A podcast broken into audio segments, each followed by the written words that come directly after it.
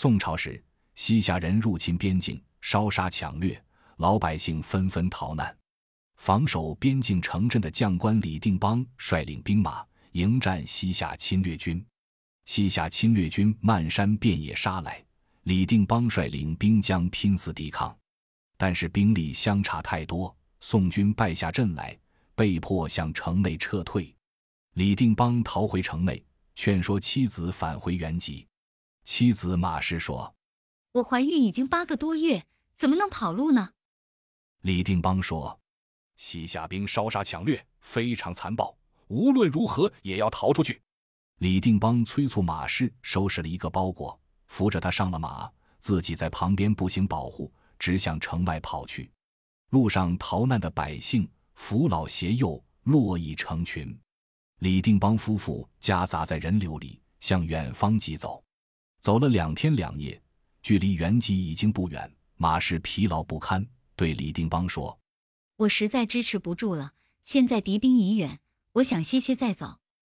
夫妇二人坐在一棵大树下休息，突然马氏的脸色大变，对李定邦说：“不好，我要分娩了。”李定邦赶紧把衣服盖在妻子身上，又把马牵过来挡住过路行人的视线，自己跪在妻子身边照料。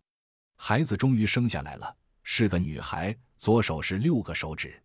马氏用外衣把孩子包裹起来，贴着他的小脸，含泪说道：“苦命的孩子，你怎么偏在这个时候落生呢？”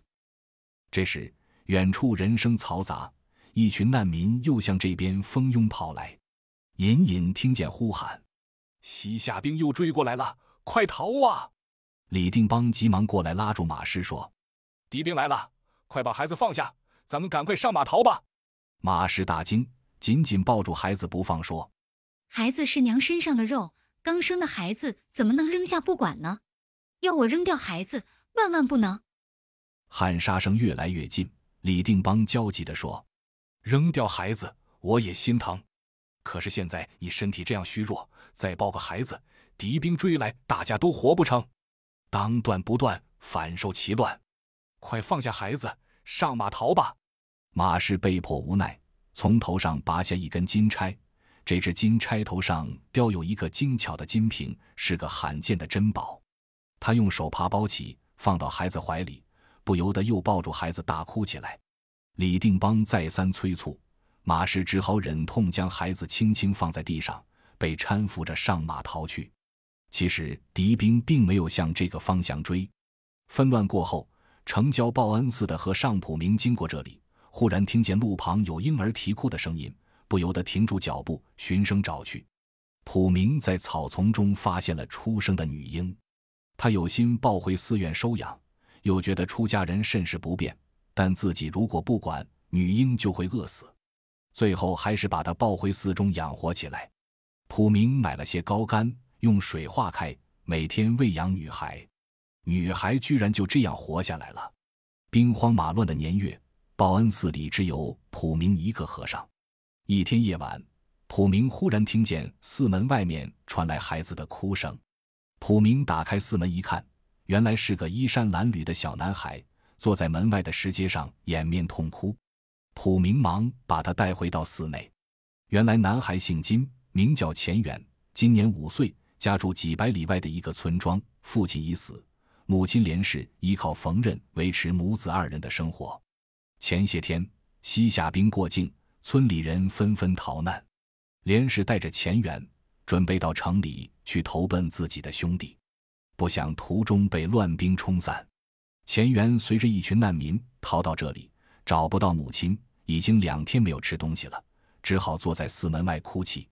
普明见钱元聪明伶俐，遭遇可怜，就想把他留下抚养，问他道：“我想把你留在寺里，作为我的义子。”慢慢替你找寻母亲，你愿意吗？钱元立刻跪下，拜普明为义父。普明十分喜欢钱元，每天帮助普明做些轻微的劳动，还常常照顾女孩。普明告诉他，女孩名叫金平，是自己的女儿。普明每天教钱元读书写字，钱元非常聪明，进步很快。战乱平息了，金平一天天长大。每天随着钱元游玩、读书、兄妹俩感情很好，十分亲近。普明叮嘱他们，只许在庙内活动，不能外出玩耍。报恩寺的周围没有住户，他们不出去就不会惹出是非。报恩寺的后园面积很大，有菜园、花圃、水井、经房。兄妹两个人每天有足够游玩活动的场所。十七年过去了，钱元和金平都已长大成人。有一天，普明把兄妹二人叫到身边，谈起他们的身世。普明先对钱元说：“你还记得自己的身世吗？”钱元说：“大概还记得一点。”普明说：“你不想找到自己的母亲吗？”钱元说：“能找到当然更好。”不过，您比我的亲生父亲还亲，我一辈子也不会离开您的。普明又问金平：“你知道自己的身世吗？”金平惊愕道：“您不就是我的父亲吗？我还有什么别的身世呢？”普明从袖里拿出一块手帕和一根金钗，指着钗头的金平说：“这就是你名字的来源。”金平惶惑不解，于是。普明就把金平的来历详细的讲给他听，并把金钗和手帕交给金平，说：“这是你自己的东西，好好收藏起来吧。”金平接过金钗，哭拜在地说：“您抚养我长大成人，我只知道您是我的父亲，不知道还有别人。”普明笑着说：“傻孩子，你当然是我的女儿，但我不能不把真实的情况告诉你。”普明对钱元说。我告诉你们这些，是要你们在分手前明白自己的身世。你的学问已经不错，我想要你到京城去复试，如能得到一官半职，将来也好找寻你的母亲。兄妹回到后园，金平含着眼泪为钱元收拾行李。在这离别前夕，钱元发现自己是那样深情的爱恋着金平。夜晚，钱元和金平坐在后园里。互相倾诉着自己的爱情，两个人海誓山盟，定下了婚约。钱元说：“这件事先不必让义父知道，等我考中回来，迎娶你的时候再告诉他。”第二天清早，钱元辞别了普明和金平，三个人洒泪而别。在离城郊七八十里远的地方，有个小客店，开店的是叔侄两个，叔叔班能，人很老实，侄子班虎。是个无恶不作的流氓，连班能也很怕他。班虎常常装扮成和尚，到外面去抢劫、偷窃，有时还把远方的孤身旅客引到客店里来，暗中害死、谋夺财物。这天，行至途中的钱元正要找个客店投宿，在路上恰好遇见了班虎。钱元见他是个和尚，颇有好感，就向他问路。班虎见钱元是个没有阅历的青年，就把他引到客店里来，安顿好钱元以后，班虎吩咐班能看好这个青年。说完就出去了。班能见钱元是个少年书生，心中实在不忍，就对钱元说了实话，叫他赶快逃命。钱元一听吓坏了，急忙拜谢班能救命之恩。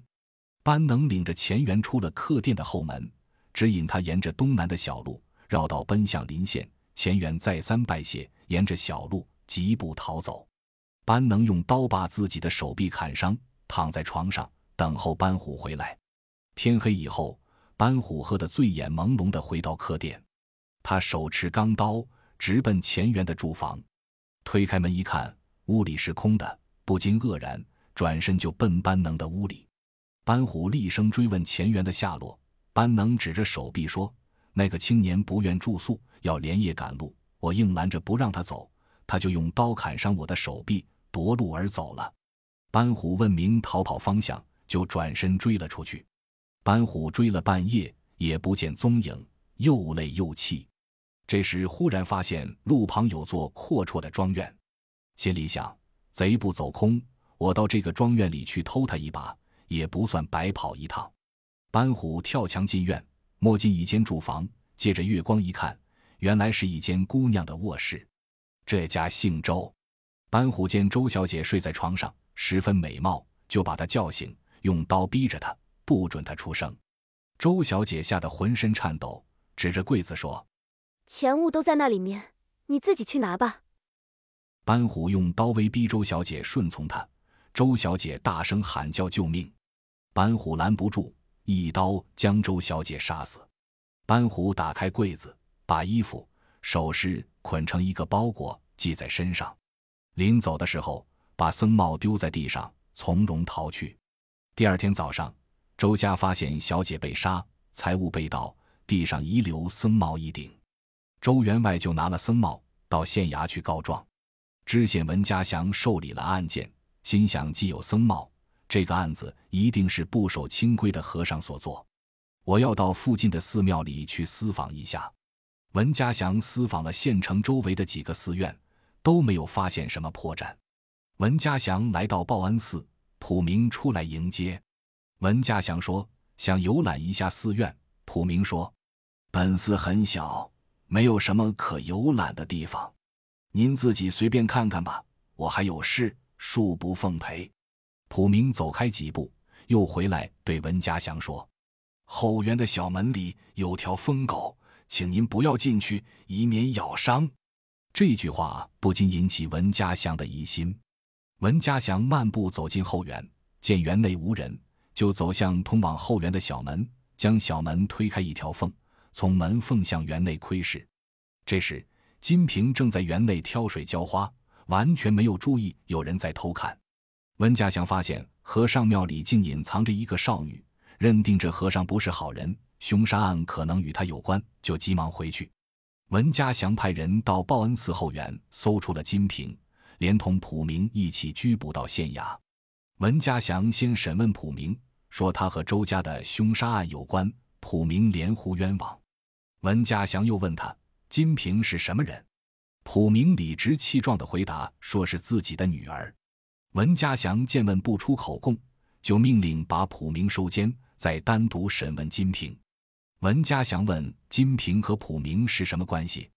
金平回答是父女。文家祥又问为什么藏在后园？金平回答说：“父亲是出家人，我出头露面不方便，又无别处可去，所以只好住在后园。”文家祥见二人的回答理直气壮，气质也很正派，又没有别的证据，不敢妄加判断，只好命令暂时拘押，听候调查。文家祥命人到报恩寺严密搜查，任何有关凶杀案的证据也没有查到。时间过去半年，案件毫无进展，凶犯捉不到，文家祥感到十分苦闷。这时，李定邦已经调到这个县里来做县尉。县里的武官妻子马氏和文家祥的妻子王氏经常来往，感情很好。连氏自从与钱元失散以后，也没有找到兄弟，只好四处流落，靠着打零工维持生活。马氏需要仆妇，找到了连氏。连氏工作勤谨耐劳，从此就留在李家做了仆妇。有一次，文家祥到乡下考察农务，王氏就把马氏请到家里闲谈解闷。王氏对马氏说：“县里发生一件蹊跷的案子，至今没有侦破。文家祥为此十分烦恼，但也想不出什么解决的办法。”王氏详细介绍了案情，马氏觉得很有意思，就建议把金平带到后堂来，由他们两个人仔细审问。王氏和马氏在后堂再三追问金平，问他和普明是什么关系。金平一口咬定是父女关系，并且反问说。为什么要把父女怀疑成别的关系？王氏忽然想起文家祥曾经说过，普明是自幼出家的老和尚，怎么会有女儿？就厉声斥责金平说：“你纯粹是胡说！普明是自幼出家的和尚，怎么会有女儿？你趁早说实话！”金平拜伏在地，哭诉真情道：“我刚一生下来就遭到兵乱，被父母丢弃，是义父收养了我。”把我抚养成人，义父为人慈善正义，不仅收养我，还收养了一个男孩子作为义子。王氏问道：“你今年几岁？男孩子叫什么名字？今年几岁？现在什么地方？”金平一一回答，并说钱元已于半年前进京复试去了，现在尚无消息。马氏听说金平今年十七岁，突然勾起了自己的心事，不由得也落下眼泪。王氏看见，忙问马氏为什么落泪。马氏说：“那年西夏入侵，我在逃难时也丢弃了一个女孩，今年也是十七岁了。王氏说：“同岁的人太多了，况且事隔多年，就是见了面也认不出了。”马氏说：“我的女儿好认，她的左手是六指。”金平在旁听说，脸上露出惊异的神色，不住偷偷的看着自己的左手。金平的神色被王氏发现了，王氏叫他说。你的左手有什么？过来给我看看。金平不敢违拗，只好将左手伸过去。王氏拉住金平的左手，大声喊道：“这事可真稀奇！他的左手也是六指。”马氏急忙跑过来，也拉住金平的左手，喘着气问：“你义父是在什么地方拾到你的？”金平说：“我不知道，义父只告诉我，拾到我时，我的身上还有一根金钗。”马师说：“金钗的头上是不是雕着一只小金瓶？”金瓶说：“是，我的名字叫金瓶，就是这样来的。”马师说：“金钗现在哪里？”金瓶说：“在我身上。”马师说：“拿来我看。”金瓶就从身上拿出手帕包着的金钗，交给马氏。马氏看了金钗和手帕，一把将金瓶搂在怀里，大哭道。我的儿啊，我那苦命的儿啊！没想到母女还有见面的一天。王氏心中早已明白，也陪着落泪。大家哭了半天。王氏说：“这是大喜的事，不要哭了。普明和尚是个大好人，也不用说了。只是现在应该怎么办呢？”经过商量，两位夫人决定金瓶暂时留在王氏身边，不再押进，等候文家祥回来。再做妥善安排。金钱元到京城考试，考中了状元。他向朝廷请假，赶回家乡，向义父报喜，并准备迎娶金瓶。钱元由人义陪同，抵达报恩寺时，发现寺门上贴有封条，大吃一惊。钱元急忙到附近农户询问，方知义父和金瓶被押到县城去了。他心急如火，立刻飞马赶往县城。文家祥从乡下回来，王氏把审问金平的事详细向他说明，又把金平叫出来，让他拜见文家祥。正在这时，家人报告说，新科状元金钱元衣锦还乡前来拜见。金平又惊又喜，说：“金钱元就是我的义兄，请大人向他一问，便知分晓。”金钱元拜会文家祥，并向家祥叙述了普明收养自己和金平的经过。文家祥恍然大悟，忙向钱元道歉。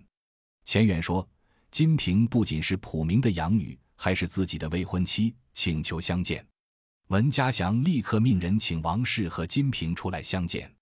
金平见到钱元，又喜又悲，两个人执手呜咽，半天说不出话来。文家祥立刻命人释放普明，三人相见，悲喜交集。文家祥提起周家的凶杀案还没有着落，十分焦急。钱元忽然想起自己在赴京赶考途中投宿黑店，几乎被一个和尚暗害，不知与这件事是否有关。文家祥计算日期，正好相符。文家祥立刻命人到小客店去拘捕开店的人。班虎外出，只将班能带回。钱元认出班能就是放自己逃走的人。便向文家祥说明经过，请求对班能从轻处理。班能如实的说出班虎经常冒充僧人外出作案，在店里也经常害人，自己慑于他的残暴，不敢揭发，也有罪责。文家祥命人缉拿班虎，又派人到客店里去严密搜查，果然从班虎的住房里搜出周家的衣物、首饰。